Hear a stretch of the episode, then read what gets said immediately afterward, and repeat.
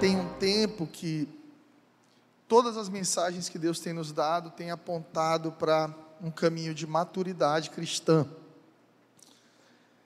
E a gente está falando de visão de Deus, e visão de Deus é sempre uma visão de transformação. Ninguém consegue ver Deus e ser o mesmo. Você pode ter uma experiência com a religião e ser o mesmo. Com Deus, não. Se você ler sua Bíblia, você vai perceber que toda pessoa que viu Deus, ela nunca mais foi a mesma.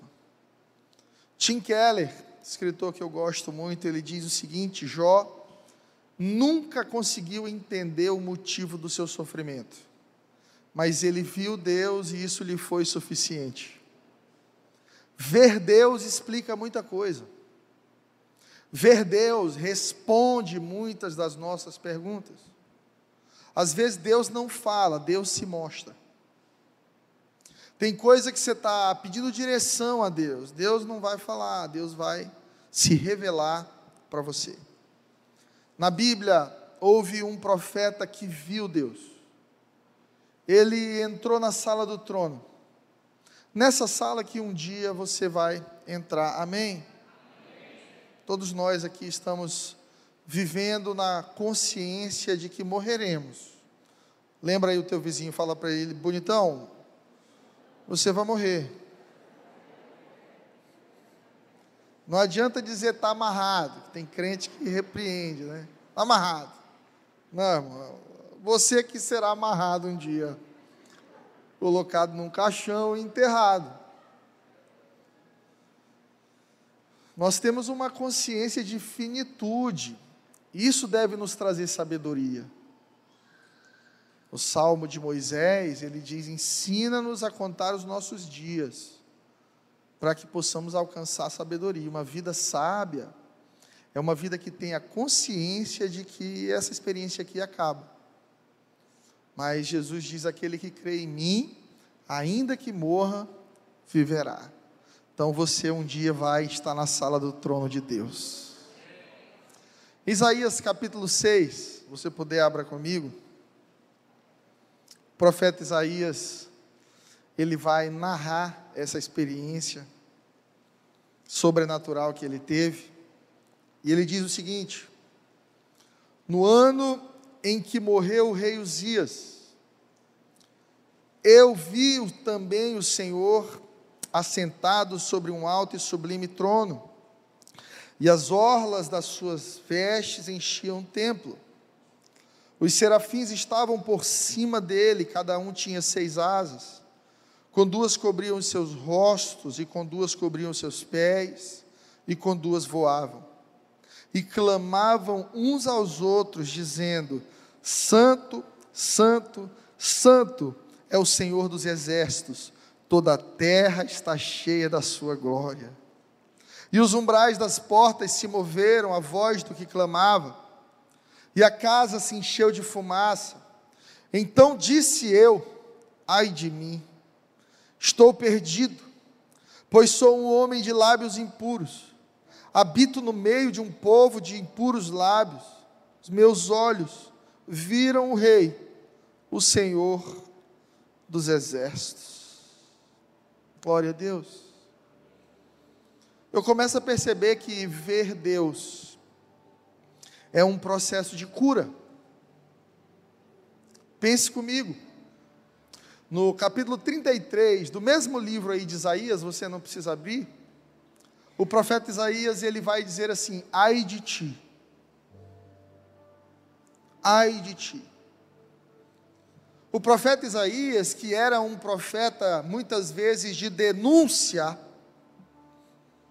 quando, quando entra na sala do trono, quando recebe visão de Deus plena, ele abandona o ai de ti e ele entra no ai de mim. Porque quando você vê Deus, você tira os seus olhos dos problemas dos outros e você começa a focar em resolver os seus desafios. Você quer conhecer alguém que perdeu, alguém que perdeu Deus de vista? É alguém que a vida do outro é assunto para ele o tempo inteiro, o problema do outro, o defeito do outro, a dor do outro. E muitas vezes se tornam pessoas religiosas que estão sempre apontando o dedo, ai de ti, ai de ti, ai de ti. Quando você tiver uma experiência de plenitude, visão de Deus, você não vai ter tempo para ficar apontando o dedo para ninguém. Você vai olhar para você. Porque, irmão, a experiência com Deus na igreja, ela é congregacional, ela é coletiva. Mas a experiência com Deus, ela é individual, é você e Deus. Quando você chegar no céu, é você e Deus. Você não vai dar conta da vida de ninguém no céu. Olha, Senhor, eu queria aqui aproveitar que eu estou contigo e já limpar a barra do meu best friend, do meu melhor amigo. Ele é meio assim, doidinho, mas é gente boa. Então, assim, quando ele chegar por aqui também, o Senhor alivia para ele aí. Não existe isso. A experiência com Deus, ela é, acima de tudo, individual, você e Deus. Quando você estiver um dia diante de Deus na sala do trono, você vai ter de apresentar ao Senhor suas obras, suas mãos. Existem dois tribunais de Deus para o fim de tudo. Um deles, um tribunal de galardão, de obras. O outro, para aqueles que não são salvos. Para nós, galardão, amém? Quem está trabalhando para Jesus aí? Se você quer morar no Alphaville do céu, trabalhe, irmão. Sirva. Sirva alguém. Ore por alguém, ame alguém. Cuide de alguém. Há um pastor antigo que ficou muito conhecido por uma de suas pregações, ele nos anos 80 ou 70, se eu não me engano, uma igreja muito furiosa com pecadores. E ele diz assim: Igreja, o que que a gente faz com um cristão que é adúltero? E as vozes se levantaram. Tem que expulsar, tem que repreender, tem que tirar da comunhão. Amém. E o que, que a gente faz, igreja, com um crente mentiroso? E as vozes se levantaram de novo. Ele parou assim alguns segundos e ele disse: E o que é que a gente faz, igreja, com um crente que não ganha almas? E ficou um silêncio ali. Ai de mim. Quando você vê Deus, você fica tão ocupado com essa experiência gloriosa que você concentra na sua jornada com Deus. Irmãos, irmãos, Deus tem algo poderoso contigo. Não se distraia não se distraia, não perca Deus de vista, não perca a sua visão de Deus. Deus tem um projeto glorioso com você. Ele não divide a glória dele com ninguém, mas ele quer te encher com a glória dele. Você e a sua casa há uma promessa de que a glória da segunda casa seria maior do que a primeira. Se você não está vivendo um tempo glorioso, se você não está cheio da glória de Deus, tem algo de errado. Você pode ter perdido Deus De vista. E é difícil a gente saber quando alguém perdeu Deus de vista hoje em dia, porque todo mundo parece alguma coisa. O Instagram, ele te ensina a aparecer. Então, para algumas pessoas hoje, parecer ser rico é o suficiente. Para outros, parecer ser legal é o suficiente. Tem um vídeo de uma jovem super sorridente de frente para a câmera e quando se desliga a câmera do celular ela fica triste de novo. Parecer ser cristão, tem gente que parece tão crente. Tem gente que, que acorda, aí coloca lá as Bíblias de estudo, Shed, Thompson, vai organizando assim cinco Bíblias de estudo, seis livros, aí faz um stories. Coloca um fundo musical assim, estilo David Leonardo ela vai fazendo stories. Ainda põe aquele áudio. Se não tem as manhas, não entra, não. Né? Não entra doce, doce como mel. É um teólogo. Organizou o devocional dez minutos depois, está na internet aqui, ó. Fazendo nada. Ou seja, quem acompanha acha que é uma pessoa muito espiritual. Mas quando você verifica as raízes, são frágeis. O que Deus tem para você, sim, é que você seja frutífero. Mas toda árvore frutífera tem raízes profundas. Deus quer que você seja alguém enraizado na Sua palavra, alguém que experimenta da glória de Deus, amém? Eliabe quase foi escolhido como rei quando o profeta Samuel vai à casa de Jessé. A Bíblia conta que Samuel estava já impressionado com Eliabe. Porque Eliabe tinha tamanho de rei, Eliabe era grande. Eliabe tinha um porte diferente. Davi, um menino franzino, ruivo, rejeitado dentro da própria casa, todos os filhos convidados para conhecer o profeta, alguém precisava ficar cuidando de ovelha, deixa Davi lá. E Deus é muito intencional em falar com o profeta, porque ele diz o seguinte: nós falamos disso domingo passado. Não, não olhe para a sua aparência, não se impressione com a sua estatura. O homem vê o exterior, Deus vê o coração. Meu irmão, minha irmã, Talvez você não tenha coisas grandiosas para mostrar no exterior. Talvez você ainda esteja num processo de construção com Deus. Talvez você esteja hoje matando ursos e leões no secreto. Ninguém vê as guerras que você está vencendo. Mas eu vim aqui nessa noite te lembrar que Deus está vendo. Deus considera. Deus está olhando para o seu coração nessa noite. E se Ele te encontrar fiel, vem óleo aí, vem autoridade aí, vem graça aí vem glória aí, vem nova estação para a sua vida. Aleluia.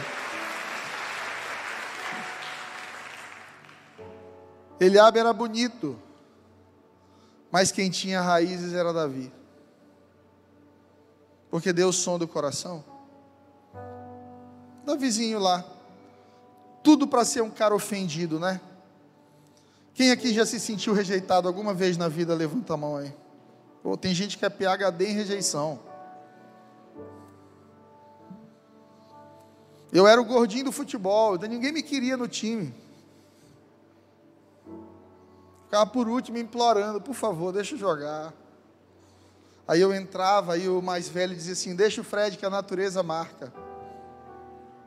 Deus estava me dizendo assim: esquece esporte, e vá pegar seu violão, meu filho. Alguns de nós somos especialistas em rejeição, só que o problema não é quando você é rejeitado, é quando você se exclui. Você é rejeitado porque a visão do outro a respeito de você está distorcida. Você se exclui quando você abraça a visão do outro ao teu respeito. E o que interessa ao teu respeito é a visão de Deus.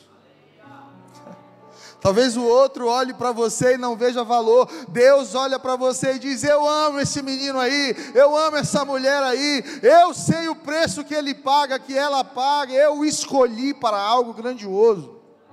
Era esse o olhar de Deus sobre Davi quando ninguém o enxergava, Deus o enxergava. Irmão, quando Deus te enxerga, isso é suficiente para mudar a tua história. Todo mundo no almoço com o profeta Davi cheirando ovelha. Mas a palavra conta que Davi andava com a sua harpa, adorando a Deus.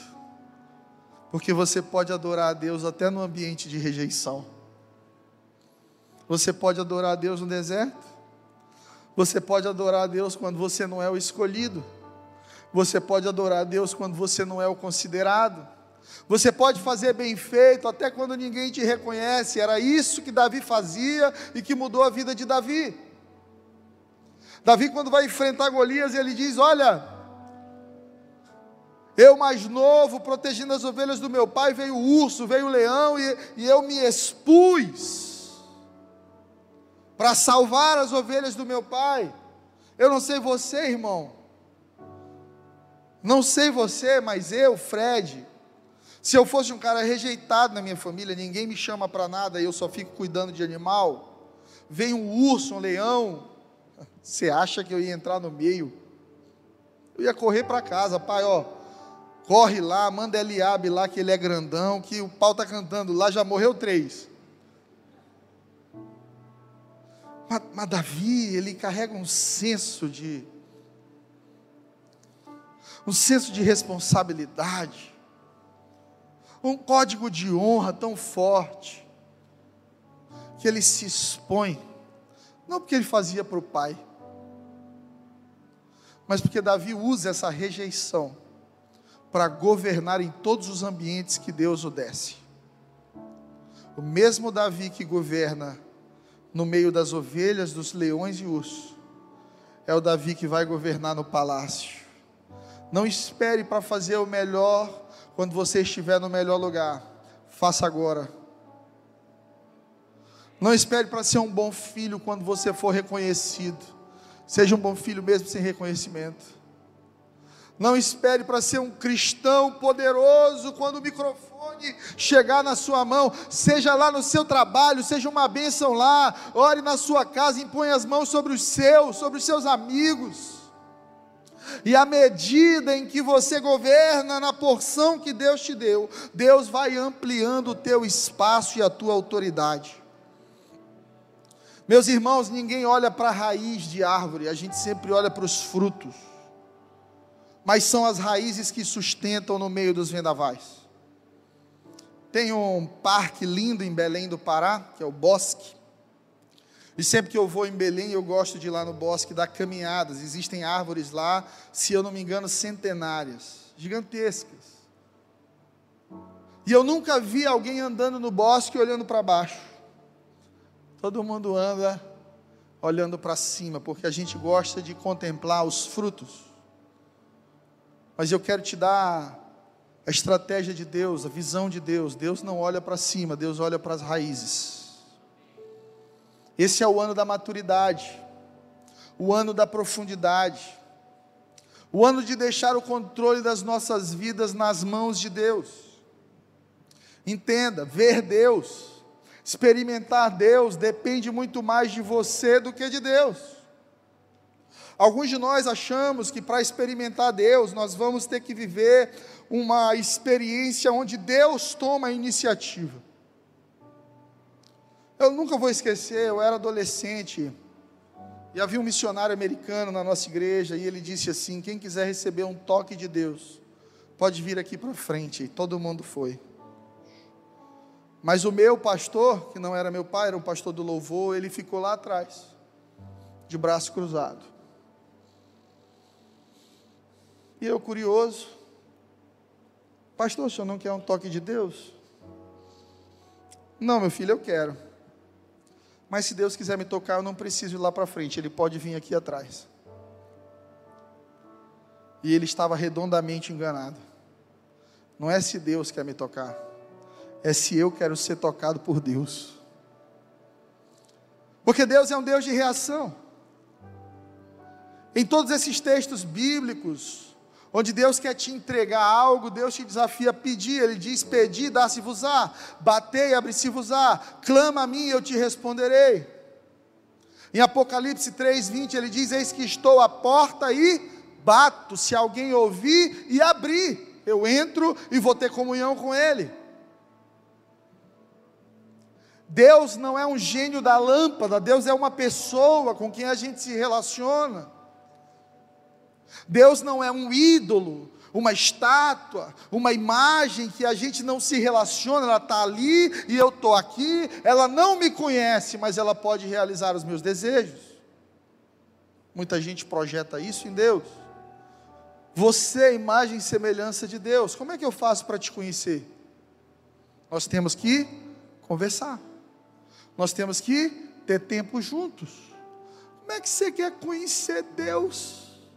se você não tem tempo para Ele? Como é que você quer conhecer Deus se você não permite que Deus te conheça? Salmo 34, 8, abra sua Bíblia aí.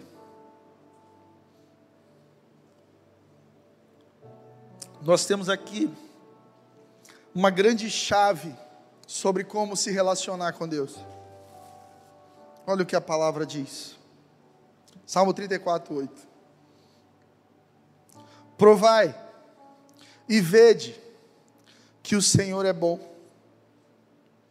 Bem-aventurado o homem que nele confia. Como é que eu posso saber que o Senhor é bom, irmãos? É estudando sobre Deus? Se fosse, estaria escrito aqui: estudai e vede que o Senhor é bom. Fazei boas obras e vede que o Senhor é bom. Ofertai e vede que o Senhor não é nada disso, provai. Deus não deve ser objeto de estudo, Deus é uma pessoa para se relacionar. Você não prova e, e sente Deus quando você se matricula numa faculdade de teologia. Você vai aprender a história de religiões e Deus na terra, mas Deus não. Para conhecer Deus, você tem que entrar no campo relacional. Você e Deus. E Jesus diz em Mateus 6,6: entra no teu quarto e fecha a porta. Entra no teu quarto e fecha a porta e ora, porque o Deus que te vê em secreto vai te recompensar. E quer saber de uma coisa? Tem coisa que você faz para Deus em secreto, mas quando Deus te recompensa é em público. Tem sacrifício que você faz e ninguém vê, só você sabe. Mas Deus está vendo. E publicamente você será recompensado. Não adianta ler Bíblia, irmão. Não adianta ter coleção de Bíblia de estudo se você não experimenta Deus no dia a dia. É por isso que nós temos uma igreja evangélica tão controversa no Brasil, uma bancada evangélica tão problemática na política. É por isso que o evangélico, também por ser tão volumoso, mas entra numa zona de descrédito no Brasil. Porque a gente tem um monte de gente com a Bíblia debaixo do braço. E talvez um pouco menos delas com a palavra no coração. Não é somente ir à igreja, não é somente ter uma boa Bíblia, não é somente cantar canções para Deus, provai e vede que o Senhor é bom. Abra sua Bíblia em Ezequiel 47, o livro do profeta Ezequiel, capítulo 47. Nós vamos ler a partir do versículo 3. Ezequiel aqui está tendo uma experiência sobrenatural, assim como Isaías. Nós lemos ainda há pouco, Isaías viu a sala do trono. Ezequiel agora, ele vai ver o rio que corre do trono de Deus. Quem achou, diga amém. Ezequiel 47, 3: E saiu aquele homem para o oriente, tendo na mão um cordel de medir, uma trena, e mediu mil côvados, e me fez passar pelas águas, águas que me davam pelos artelhos, ou seja, pelos tornozelos, e mediu mais mil côvados, e me fez passar pelas águas, águas que me davam pelos joelhos. Outra vez mediu mil, e me fez passar pelas águas, águas que me davam pelos lombos e mediu mais mil, e era um rio que eu não podia atravessar, porque eram águas profundas, águas que se devia passar a nado, rio no qual não se podia passar. Na Bíblia, muitas vezes, rio simboliza, significa o Espírito de Deus. Ezequiel está vendo um rio que João, apóstolo João, veria muitos anos depois. Está tá lá em Apocalipse 22, se você puder, abra aí, é o último livro da Bíblia.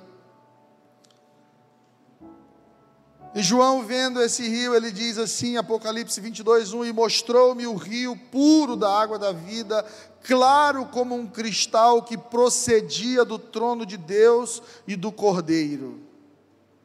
A palavra de Deus também diz que há um rio cujas correntes alegram a cidade. Irmãos, existe um rio de Deus na eternidade. O que Ezequiel está tendo aqui é uma experiência sobrenatural de maturidade. Perceba, nós temos um conceito de avivamento, nós temos um conceito de experiência com Deus, como se fosse uma inundação, uma invasão, como por exemplo a gente teve ali em Recife agora, e orou tanto pelas vítimas dessa inundação. É uma coisa que você não controla, você está dentro de casa, a água vem, invade. Mas eu já disse algumas vezes para vocês: Deus não invade nada de ninguém. Deus não invade, Deus entra. E Deus só entra quando você abre a porta. Apocalipse 3:20, abra também. Eis que estou à porta e bato. Se alguém ouvir a minha voz e abrir a porta, eu entrarei e cearei com ele, e ele comigo. Há um princípio aqui, meus amigos. Há um princípio poderoso aqui. Deus está dizendo: eu estou na porta, eu estou batendo. Se alguém ouvir e abrir. Quando eu leio isso, eu imagino que tem gente que ouve, mas não abre. Porque Deus é luz. E toda vez que sua casa está bagunçada, eu, por exemplo, não recebo visita sem dar uma arrumadinha na casa. Pastor, estou indo aí. Espera 30 minutinhos, dou aquele gás, pode entrar. Parece que ninguém bagunça a casa, né? Tem que mostrar a casa arrumada. Imagina, querido, querida, que Deus queira visitar a sua casa. E que Ele vá lá no momento que você não espera. Você está lá de buenas, assistindo o seu HBO Max, seu Amazon Prime, seu YouTubezinho, ouvindo o Mano Walter.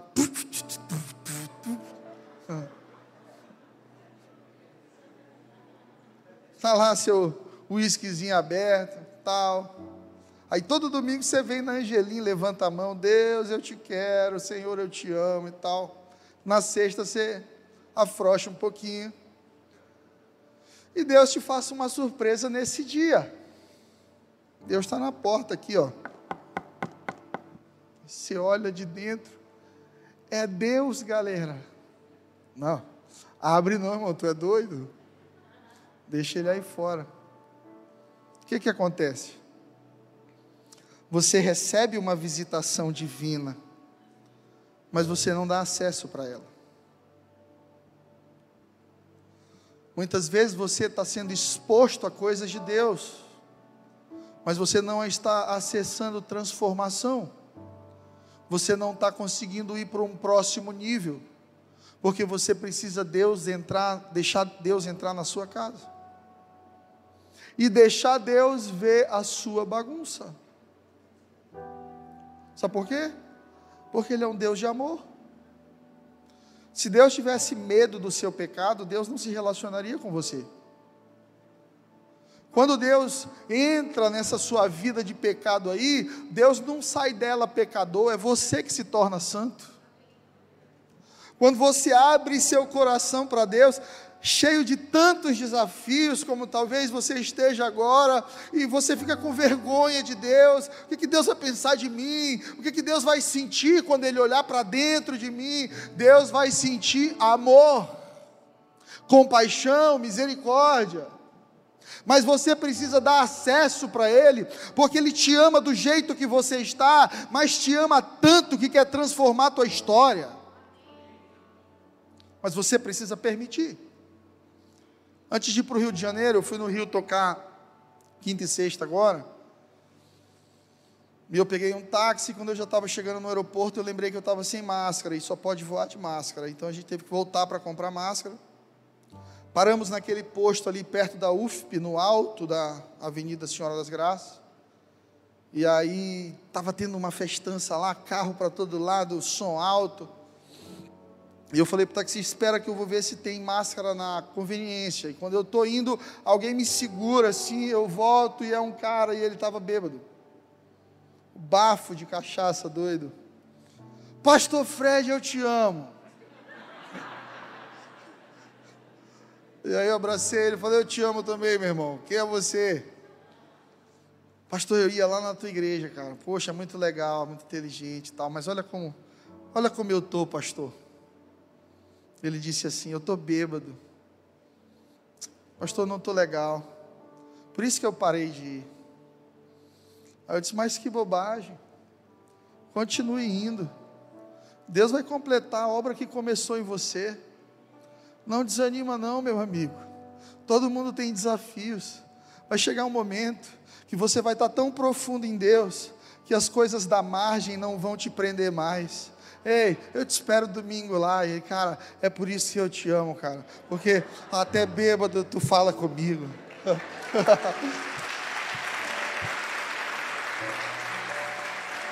Irmão, Deus não vai invadir sua vida. É você que precisa entrar no rio.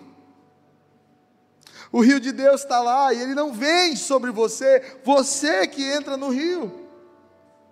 Em Ezequiel 47, você viu, vem um anjo e ele convida Ezequiel para essa jornada dentro do rio de Deus. E no começo da jornada as águas davam aonde, você lembra? Nos artelhos, nos tornozelos. Sabe o que eu acho interessante? É que Deus usou esse homem que Ezequiel fala aí, para trazer o profeta para um lugar mais profundo. Porque Deus sempre vai usar pessoas nas nossas vidas. A gente fica orando, Deus, faz um milagre, Deus me ajuda, Deus eu preciso de direção. Aí Deus levanta alguém na tua vida para te ajudar. Por isso você precisa ser uma pessoa de fácil relacionamento. Porque ninguém gosta de ajudar chato. Ninguém gosta de ajudar mimizento. Eu já dei a dica para vocês. Se você gosta de mimimi, compre um gato gago. Já dei a dica. Deus não está nem aí para o nosso mimimi. Deus espera de você maturidade e respostas maduras. Aí está lá o profeta. Vem o homem de Deus e diz: Vamos, nós temos de entrar no rio. Eu quero ser esse homem de Deus na tua vida nessa noite. Deus está te chamando para um novo nível. Deus está te chamando para um lugar de maturidade. Deus está te chamando para um lugar de compromisso maior. Deus tem um projeto glorioso contigo. Agora, irmão, entenda algo. Se Ezequiel precisou de alguém como acompanhante para levá-lo ao rio, eu começo a entender que as nossas companhias definem o nosso destino com quem você tem andado. Essas pessoas te levam para ser mais profundo em Deus ou mais raso? É gente que ama a Deus, é gente que prioriza Deus, é gente que honra a família, é gente que honra pai e mãe, é gente que, que faz negócios lícitos, é gente do coração leve, ou são pessoas que estão poluindo o teu coração? A Bíblia diz assim: se tem algo que você deve guardar, guarde o seu dinheiro lá no CDI do Nubank. Guarde o seu carro bem direitinho. Guarde a escritura da sua casa. Não, não, não. Se tem algo que você deve guardar, guarde o seu coração. Porque dele procedem as fontes da vida. Não é fazer cardio para proteger o coração aqui, ó palavra está falando da mente. Porque se você estiver com a sua mente em Deus, todas as outras coisas te serão acrescentadas. Se Deus for primeiro lugar na sua vida, você nunca estará em segundo. Se você amar a Deus com todo o seu coração, com todo o seu entendimento, querido, você vai entrar num lugar de dependência, de maturidade, de crescimento, onde até os teus relacionamentos serão serão filtrados pelas suas prioridades. Porque é isso que acontece com a gente, a gente anda com quem tem os mesmos projetos. A gente conversa e tem amigos íntimos que compartilham das mesmas preferências. Aí você quer preferir Deus andando com quem não prefere. É utópico. Mil côvados, mais ou menos, meio quilômetro. Não é pouca coisa. Ezequiel ele anda meio quilômetro com águas no tornozelo. E é legal, porque água no tornozelo é uma figura de refresco. Eu sou maranhense, vocês sabem disso, eu sou ludovicense. Minha vida inteira eu sempre vi o mar. Uma das coisas que eu mais amava fazer em São Luís, quatro horas da tarde, colocar um tênis, uma bermuda, uma camiseta e caminhar na Avenida Litorânea, dar uma corridinha, olhando o mar, porque o mar ministra paz no meu coração. Pastor Robert Morris, da igreja Gateway, ele fala que cultos de domingo são como molhar os pés no rio de Deus. E por vezes na minha vida, isso fala muito comigo, porque eu me lembro de momentos em que eu estava estressado, e eu pegava a avenida litorânea ali, e eu parava, encostava o carro, descia do carro, tirava os meus sapatos, pegava assim com a mão, sozinho, sozinho, coisa de doido ia lá para a água do mar e ficava com a água nos meus tornozelos, caminhando, falando com Deus, pensando, chorando, orando, e com medo de ser assaltado também. Mas sabe o que acontecia ali? Eu saía mais leve. Porque água nos tornozelos fala de uma experiência superficial, mas que te traz refrigério. Meus irmãos, culto de domingo, ele é só água nos teus tornozelos. Isso aqui, que você está vivendo com a gente todo domingo, é só um refresco. Mas eu vim aqui nessa noite, não sei porque que eu fui tirar o sapato. Mas eu vim aqui nessa noite para te dizer que Deus tem níveis mais profundos para você. Não tem problema se refrescar na presença de Deus, não tem problema.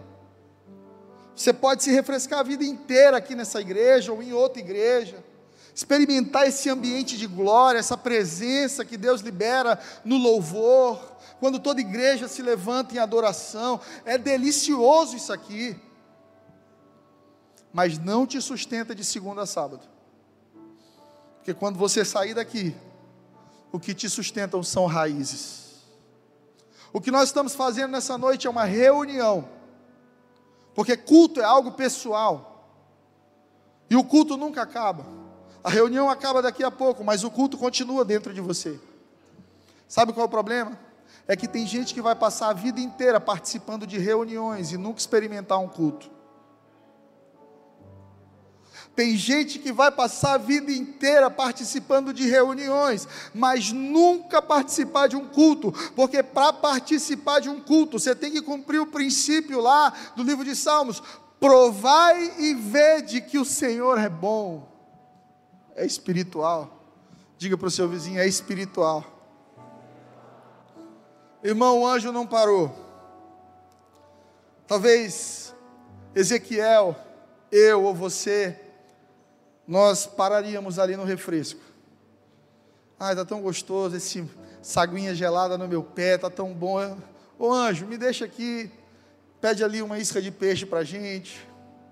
Vamos botar duas cadeirinhas de, de praia aqui, vamos ficar nesse refresco. Só que aquele homem, ele mede mais meio quilômetro e ele leva Ezequiel para um lugar onde as águas já estavam nos joelhos. Ei, irmão, tem mais de Deus para você. Ei, irmã, tem mais de Deus para você. Você precisa de amigos que não se contentem em te ver no nível raso. Você precisa de amigos que te levem para o fundo do rio, não para o fundo do poço. o que eu mais vejo por aí são amigos que na verdade deveriam ser inimigos, que aconselham divórcio, aconselham moças a se entregarem antes do tempo, aconselham o uso de drogas, fuma aí, cheira aí, bebe aí, transa aí. Conselheiros que te destroem, que te conduzem por caminhos de morte, porque não carregam vida. Mas existem sim os amigos de Deus, os amigos do avivamento, como eu gosto de dizer, que vão olhar para você e dizer: tem mais de Deus para ti, não para não, não desiste não, não fica no raso, Deus tem algo maior contigo. Eu passei por isso. Eu tenho 21 anos de ministério, gente, de pastor mais de 15. E com 19 eu conheci Flávio e foi assim, uma paixão fulminante. E eu decidi que eu queria casar. E eu lembro de conversar com alguns dos meus amigos e eles diziam assim: Cara, para quê? Tu é muito novo. Faz isso não, pô. Você é muito novo. E eu cometi o erro ou acerto de pedir conselho para Gregório McNutt, um grande profeta de Deus da minha geração. Um cara que vivia no Havaí, pelado numa casa de árvore, só surfava e fumava droga. Filho de um milionário do Texas. E que teve uma experiência com o Espírito Santo tão, tão forte. Foi discipulado por Leonard Haverhill, escritor do livro Porque Tardo Pleno Avivamento e pela graça de Deus, um presente de Deus, eu tive a oportunidade de caminhar com esse cara por alguns anos, de ser amigo dele. E justamente nesse conflito, casa ou não casa, eu fui conversar com ele, porque eu estava indo para o terceiro período de administração e marketing na faculdade. E eu disse, Greg, eu preciso casar, eu encontrei a mulher da minha vida e, e quem casa tem que ter dinheiro, cara, o que, que eu faço agora? Eu me formo, ou eu sigo o meu ministério. E ele disse para mim, Fred, o mundo não precisa de mais um administrador de empresas. O mundo precisa de profetas, de homens que se levantem para mudar essa geração. Pula no rio, Fred. Pula no rio, Fred. Era tudo o que eu precisava para entregar o meu Isaac e pular no rio de Deus para um lugar mais profundo. E só por causa desse conselho, hoje você tem um pastor em tempo integral aqui, dedicando a vida dele para o Senhor.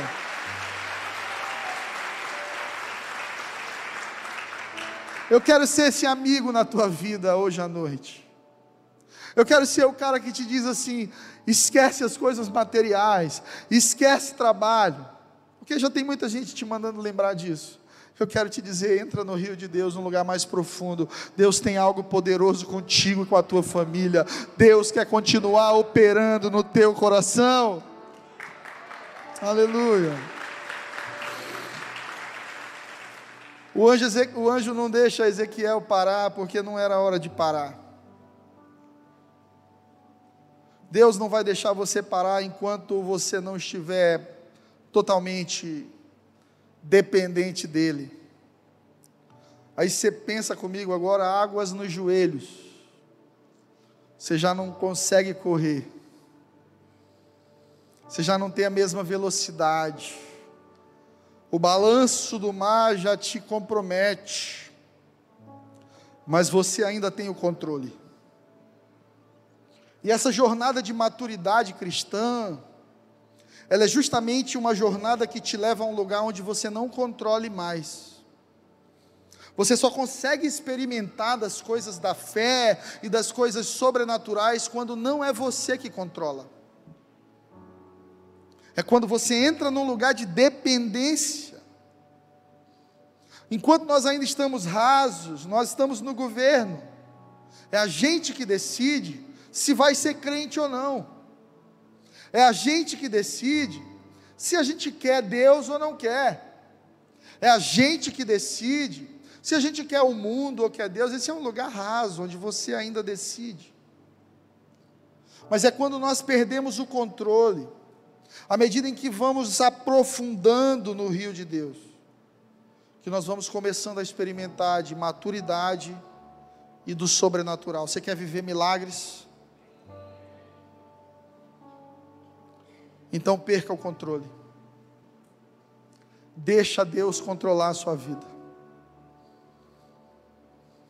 Todos os grandes homens de Deus, eles precisaram entrar no rio de Deus, alguns literalmente. Jesus, aos 30 anos, a idade da maturidade, a idade da prontidão, precisou entrar no Jordão. Mas eu quero que você lembre comigo que Jordão é uma escolha. Diga para o seu vizinho: Jordão é uma escolha. Jordão na Bíblia, ele representa a maturidade. Mas a maturidade é uma escolha. Nunca vou esquecer, ainda morando em São Luís, eu quando adolescente eu estudei no colégio Pitágoras, era a escola dos playboys, São Luís. Meus amigos com 15 andavam de Ford Taurus, de Blazer. Eu era o liso da galera, mas eu sabia tocar violão, então todo mundo gostava de mim. Então, eu não comia McDonald's, mas quando eu estava com eles eu comia McDonald's, para você ver o nível de pobreza que eu vivia. E eu lembro desses meninos só falarem de mulher, bebida, carro. Carro tal, pedal tal, marcha tal, manopla tal. 16 anos, esse era o assunto da gente. Depois de alguns anos, eu já com 32. 32 eu fui abastecendo um posto, estava lá os mesmos amigos, a tampa do carro aberta, se embriagando, falando de mulher e de carro. É uma eterna adolescência mental e espiritual. É gente que a idade passa, mas a profundidade não vem.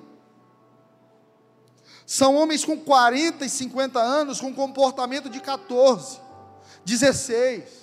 Está casado, tem filho, mas fica em casa jogando Free Fire enquanto a mulher está cuidando das coisas. Acha que a mulher é a mãe dele. Ô irmão, você não casou com sua mãe. Você agora é um homem, você precisa ser profundo e precisa ser o sacerdote do seu lar, porque é essa função que Deus te convocou e te deu na tua família. Da mesma maneira, alguns crentes decidiram ser eternamente adolescentes. São crentes movidos por prazer, por estímulos egoístas. Meu, eu. Se eu não tiver no ministério, se eu não for líder, eu não quero. Se não for do meu jeito, eu não quero. Ah, falaram, ah, me criticaram, ah, me trataram mal. Não, então eu não sou mais crente, eu não sou mais dessa igreja. E vai se criando no Brasil uma igreja evangélica doente, eternamente adolescente. Por isso a pandemia, ela é um deserto de Deus para nós, e eu digo isso como profeta de Deus. É Deus chamando a sua igreja no mundo para um lugar de maturidade. Meu amigo, minha amiga, se nessa pandemia você não se aproximou de Deus, eu não sei o que, que vai fazer você se aproximar. Deus está nos convidando a um tempo de maturidade, uma caminhada para o Jordão. Jordão é submissão. Vou te fazer algumas perguntas, você me responde. Jesus precisava ser batizado? Não. Jesus pecou, Jesus precisava se arrepender publicamente. Por que, que Jesus então se batizou no Jordão? Porque submissão no reino gera autoridade. Jesus não se arrependeu de nada, mas se submeteu a tudo. Pega essa e guarda no teu coração. Tem coisa que você não precisa mas você se submete, porque você é maduro, você quer amadurecer. A autoridade no reino é fruto de submissão aos processos de Deus. Pensa comigo, Namã, você lembra de Namã? Chefe do exército da Síria, leproso, que foi encontrar com o profeta, porque queria ser curado da lepra. Está lá em 2 Reis 5,14. Abra sua Bíblia, por favor.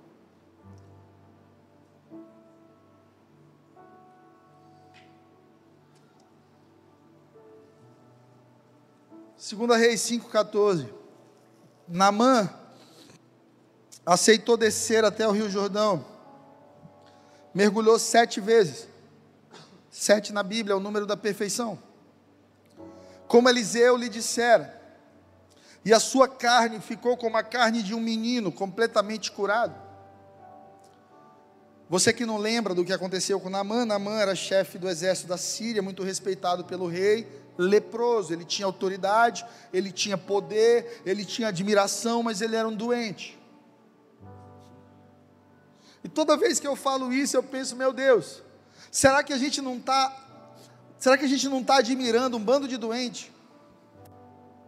Porque a internet faz isso com a gente.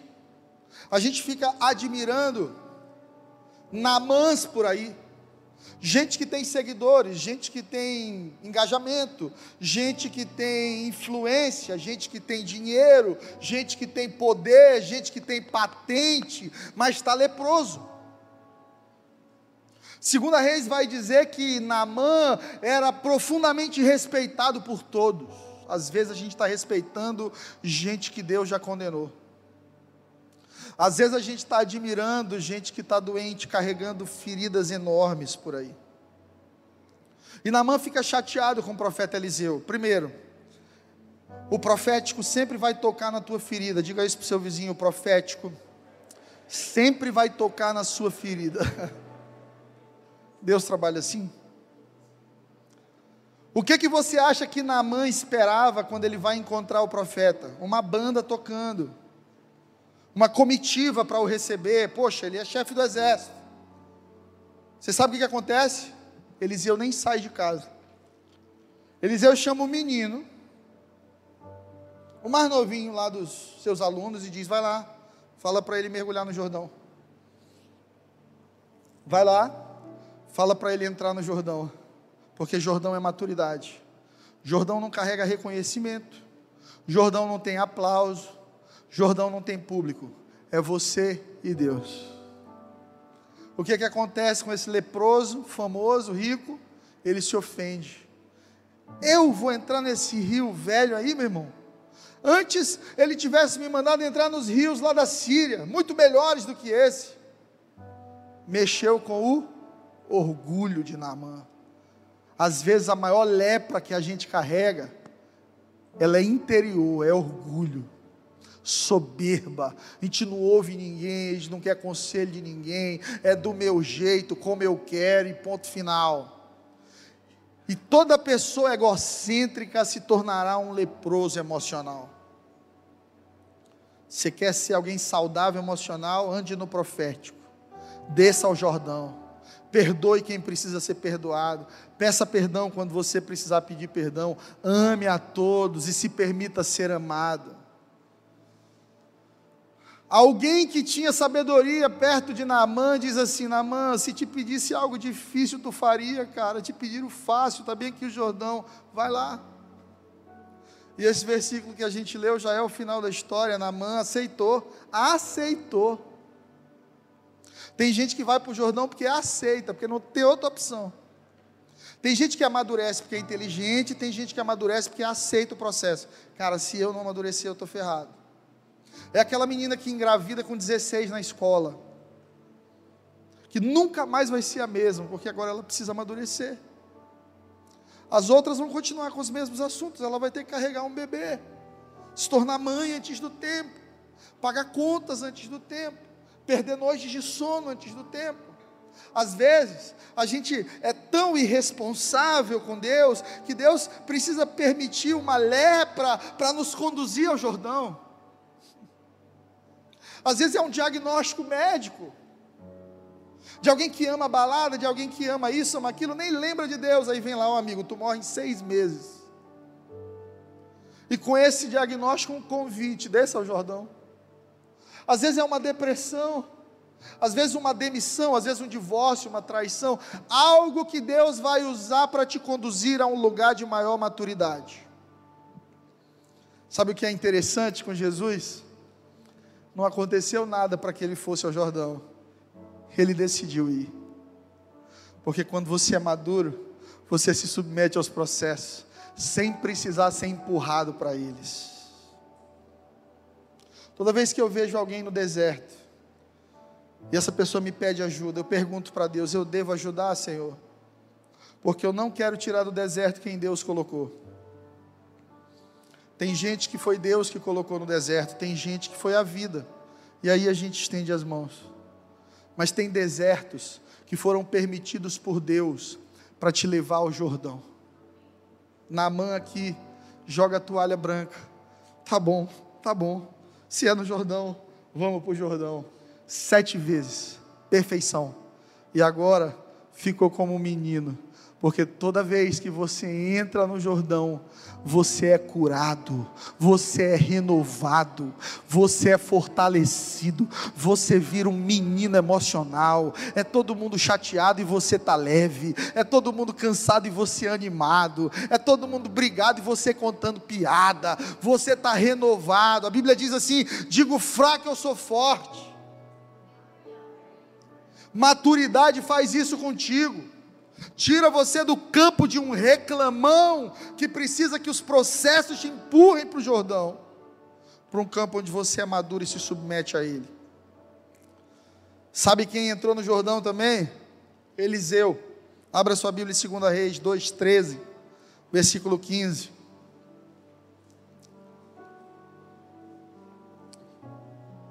Já falei para vocês que eu amo vocês hoje. Só uns três irmãos acreditaram. Então fala para o teu vizinho aí, o pastor te ama. Por isso que ele pega pesado contigo. Eu falo aqui como eu prego aqui como se eu pregasse para Vitória, para Samuel. Eu prego aqui como se eu pregasse para os meus irmãos, porque um dia nós estaremos na sala do trono juntos, maduros, tendo vencido o Jordão, apresentando ao Senhor um coração puro, um espírito quebrantado, salvos na presença do Rei. Aleluia. Vamos lá, 2 Reis 13. Também levantou a capa de Elias que dele caíra e voltando-se parou à margem do Jordão, e tomou a capa de Elias e feriu as águas, dizendo: Onde está o Senhor Deus de Elias? E quando ele feriu as águas com a capa de Elias, as águas se dividiram de um lado a outro, o Jordão se abriu no meio, e Eliseu passou no seco. Vendo, pois, isso, os filhos dos profetas que estavam diante de Jericó disseram: o espírito de Elias agora repousa sobre Eliseu. E vieram-lhe ao encontro e se prostraram diante dele em terra. Esse, essa passada no Jordão de Eliseu, ela é profética, ela é o começo do ministério de Eliseu. Mas sabe o que é que você não lembra quando você lê isso aqui? Porque aqui, amigo, Eliseu agora é um power ranger, tá? Ele está dividindo o mar no meio. Está todo mundo olhando e dizendo: Deus é com esse cara, esse cara é do sobrenatural, Deus está com ele, mas a gente não lembra o que ele passou.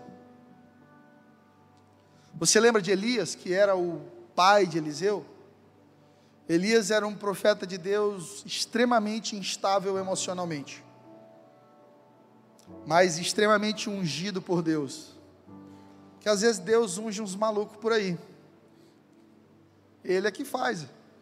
A unção é dele. E olha só, Elias enfrenta Jezabel e Acabe, mata os, todos os sacerdotes dos outros deuses, e a palavra diz que Acabe sai nos seus carros e cavalos voltando para o palácio, e Elias passa na frente. Elias está tão ungido, tão no sobrenatural, irmão, que ele consegue correr mais do que cavalo e carruagem. Imagina a visão do rei vendo isso. Caiu fogo do céu, morreu todos os profetas de Baal, e agora não bastasse isso, o profeta virou The Flash. Ele era o cara. Eliseu para Israel era o cara. Então Israel confiava em Eliseu. Tipo assim, não mexe com a gente que o nosso irmão está ali. Nosso profeta nos defende. Elias é ameaçado de morte por, por Jezabel. E ele está tão cansado que ele deprime. Fica deprimido, ele entra em depressão. E ele, debaixo de uma árvore, ele diz assim: Deus, eu não sou melhor que meus pais, tira a minha vida. Elias pede para morrer. Só que Deus espera atitudes maduras de gente experiente. Quando você é novinho e você desiste, Deus não te deixa desistir. Mas quando você é maduro, seja feita a sua vontade. Então Deus olha para o coração de Elias, vê ele cansado, imaturo, querendo morrer antes do tempo. Você ter ideia, Elias nem morreu. Foi levado aos céus por carruagem de fogo. E Deus diz assim: É, você quer parar? Então nós vamos parar. Volta e vai ungir Eliseu em teu lugar. Diga para o seu vizinho aí: em teu lugar. Hum, irmão, dói. Em teu lugar dói. Você não quer? Tem quem queira. Se eu fosse Elias, eu pensava assim: quem é esse Eliseu, cara? Porque se eu sou o Chuck Norris, esse cara é o MacGyver, é o Schwarzenegger. Ele deve ter ido no caminho pensando, né? Pô, eu desce fogo do céu, eu saio correndo, eu faço o que for. O que esse cara não está fazendo aí para ele pegar meu lugar? Quando ele encontra Eliseu, você sabe o que ele vê? Um lavrador. A Bíblia diz que Eliseu estava lavrando a terra dos seus pais, com carros e cavalos. Pensa na decepção de Elias. Deus, tu está me substituindo por um lavrador? É isso mesmo? E por toda a jornada de Elias e Eliseu, houve uma diferença entre eles dois. Elias chamava Eliseu de servo, Eliseu chamava Elias de pai. Meu pai, meu pai, carros e seus cavaleiros. E Elias dizia: Vai chamar meu servo. Um via o outro de uma forma. O manto que estava sobre Elias, Deus havia dito: Vá e unja Eliseu em seu lugar, entrega o manto. O que, que Elias fez? Segurou o manto a vida toda. Por quê? Porque ele achava que aquele menino não estava pronto. Esse é o lado de Elias. Agora pensa comigo o lado do discípulo. Ter que aguentar, esperar esse tempo todo. Está chamando alguém de pai e o outro, vamos embora, meu irmão, vai trabalhar. Você saber que por direito Deus já te deu uma unção, mas quem carrega ela diz ainda não. Tem que ser mais maduro. E Elias era inteligente, ele sabia que a ofensa, ela amadurece o coração para quem se deixa amadurecer. Diga para o seu vizinho: você quer me conhecer? Me ofenda. Porque tem gente que é uma bênção dentro da igreja, aí se ofende vira Vera Verão. Epa! Eu roda baiana. Aqui ninguém mexeu comigo. A gente resolve agora, meu irmão. Tem uns, tem uns crentes malucos por aí, velho. Deus estava conduzindo Eliseu para o Jordão, caminho de maturidade e ofensa. Sabe por que, que Eliseu recebeu porção dobrada? Porque ele se permitiu ser humilhado. Jordão é um lugar de humilhação. Imagina o filho de Deus entrando num, no Jordão para se arrepender de pecado que ele nunca cometeu. Irmão, quando você honra o Jordão, o Jordão te promove a níveis maiores de autoridade.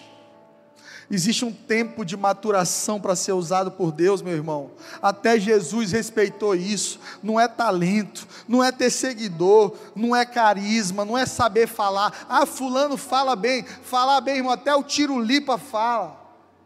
Xuxa fala bem. Carregar a unção de Deus, transformação, mover no profético, é fruto de maturidade e profundidade com Deus. Se você viver o processo corretamente, Deus tem um manto para a sua vida também. Tem muito projeto de vida com Deus, porque eu vejo por aí, Nissime hoje. Três minutos e está pronto. Projeto do homem. Projeto do homem. É o homem se promovendo. É o homem construindo a igreja. Gente, qualquer pessoa pode abrir uma igreja, só ter dinheiro para pagar aluguel e comprar um som. As pessoas não entendem isso. Aí bota lá a igreja disso e daquilo. Dois anos está arrebentado com a família, separando, confusão na cabeça. Porque não é abrir um templo, é vencer o Jordão, é receber unção, é experiência ministerial, submissão pastoral. Quem não tem pastor não pode ser pastor. Quem não tem líder não pode liderar. Eliseu estava aprendendo isso. Aprenda a caminhar no passo de alguém, que um dia alguém vai caminhar no seu passo com você. Entrar no rio vai te trazer maturidade e autorização. Para a gente terminar em Mateus 13, você não precisa abrir, não. É a parábola do semeador. Jesus vai contar para as pessoas que o semeador saiu a semear e, e a semente vai encontrando muitos tipos de terra. Mas algo que ficou no meu coração dessa parábola é que a semente precisa encontrar um coração pronto. A semente precisa encontrar um coração pronto. Sabe o que isso quer dizer, irmão? Deus não vai fazer a sua parte. Deus não vai fazer a sua parte. O Espírito Santo não fará essa obra na sua vida sozinho. Não é chegar para Deus, Senhor, está aqui o problema, resolve. Não, Deus trabalha com cooperação. Você quer que eu resolva sua, sua vida? Você quer que eu te cure da depressão? Você quer que eu te dê uma mente saudável? Você quer que eu te ajude a vencer nessa jornada da vida? Entra no Jordão comigo também, vem mais profundo. Você precisa entender que a sua entrega, a sua rendição, a sua fome, a sua sede, ela conta para Deus. Não é o rio que vai entrar na sua vida sozinho. É você que precisa decidir: eu vou entrar no Jordão, eu vou entrar no rio, eu vou orar mais, eu vou ler a Bíblia, eu vou buscar mais a Deus, eu vou abrir meu coração, vou falar o que eu estou sentindo, eu vou procurar quem eu feri, quem me feriu, e eu vou resolver isso. Eu vou entrar no lugar de humilhação, se necessário, para entrar no lugar de maturidade. Eu profetizo sobre a tua vida nessa noite. Você não será um adolescente espiritual a vida inteira. Você vai entrar no Jordão em nome de Jesus. Deus tem um Jordão para você. Mas aí os discípulos dizem sim, Mateus 13, Senhor, explica para a gente, a gente não entendeu nada dessa parábola aí. E tem uma semente que ela cai no solo, mas ela é sufocada. E aí Jesus diz assim: essa semente aqui, ela representa pessoas que recebem com alegria a palavra, mas não tem profundidade. Você conhece alguém que já recebeu a palavra com alegria, mas que dois meses depois já havia abandonado tudo, a igreja, os irmãos, a palavra, a oração. Tem muito. Por quê? Porque refrescar os pés, irmão, traz alegria. Perder o controle, não. Traz insegurança. E aí você entra no desafio da fé. Não tem problema, não tem problema você ser raso. O problema é você ser raso a vida toda. Falta de profundidade não é falta de Deus. Não é que quem começou agora não tenha Deus, tem sim, Deus é contigo. O problema é falta de fome de crescimento. É gente que está com 10 anos na igreja querendo comer cheetos, passar tempo e Nescauzinho. E não é isso que Deus tem para você. Deus tem um Jordão para você. E você precisa enfrentar esse Jordão para poder colocar seu pé em um lugar de milagres. Deixa eu te dizer uma coisa: vai chegar um tempo na tua vida que não é você que vai estar precisando de milagre, mas Deus vai fazer de você uma resposta para os outros, um milagre para os outros. Não é você que vai estar vindo para a igreja pedir oração, é você que vai estar orando pelas pessoas por aí. Não é você que vai estar em busca de uma palavra profética, é você que vai fluir no profético, liberando uma palavra para essa geração. Irmão, se você entrar no Jordão, Deus vai confirmar o que tem para a sua vida. É incrível, porque Jesus entra no Jordão, ele é batizado, e a Bíblia diz que desce uma pomba sobre ele. O Bill Johnson ele fala da experiência de querer caminhar com uma pomba no ombro. Imagina que você tenha de andar um dia inteiro com uma pombinha no seu ombro. Andar com a pomba no ombro é andar no ritmo da pomba, não do seu amigo. Se você der passos muito rápidos, ela voa. Andar com a pomba no ombro vai te trazer humildade, porque você vai se abaixar para ficar mais confortável para a pomba. Não é do seu jeito, não é na sua velocidade não é no seu passo mais, não é você dizendo, Deus está aqui, esse, esse projeto abençoa isso aqui, não, é Deus o que o Senhor acha desse projeto, eu vou ou não vou, faço ou não faço. Andar com a pomba é respeitar a sensibilidade e o passo do Espírito Santo na tua vida, porque Deuteronômio diz que o Espírito de Deus arde em ciúme por você, Deus tem ciúme de você. Quando você cai na pornografia, Deus tem ciúme de você. Quando você vive uma vida sexual, antes do tempo, sem aliança, sem casamento, o Espírito de Deus tem ciúme de ti. Quando você vive por aí magoado, pecando, sendo ferido e ferindo, Deus olha para você e diz: Eu não te fiz para isso, minha filha, meu filho, eu tenho algo muito melhor para você. Se você somente se achegasse, se você somente se aproximasse, se você baixasse a guarda, se você entrasse no Jordão, você veria que eu iria te lavar e você se sentiria completamente novo. Andar com a pomba no ombro é respeitar o passo do Espírito na sua vida. Alguns de nós perdemos a pomba, porque corremos demais, porque tentamos trazer Deus no nosso passo, Deus não vem no nosso passo, é a gente que anda no passo de Deus. Não tem problema começar raso, igreja, mas você precisa terminar profundo. Há quanto tempo você não chora na presença de Deus? Há quanto tempo você não ora em línguas espirituais, ou talvez nem busque o batismo, porque você se acomodou a ser um crente que não fala em línguas espirituais? Aí você busca prerrogativas, justificativas. Não, isso aqui é coisa do Velho Testamento. Esse negócio de cura, de dons, isso é coisa do Velho Testamento. Não é, não é covardia sua. Os dons estão operando hoje. O Deus, o Deus que eu sirvo é o mesmo ontem, hoje, sempre. O Deus que levantou Lázaro ainda vive. A mesma unção que levantou Jesus dos mortos, ela está operando aqui nessa noite agora.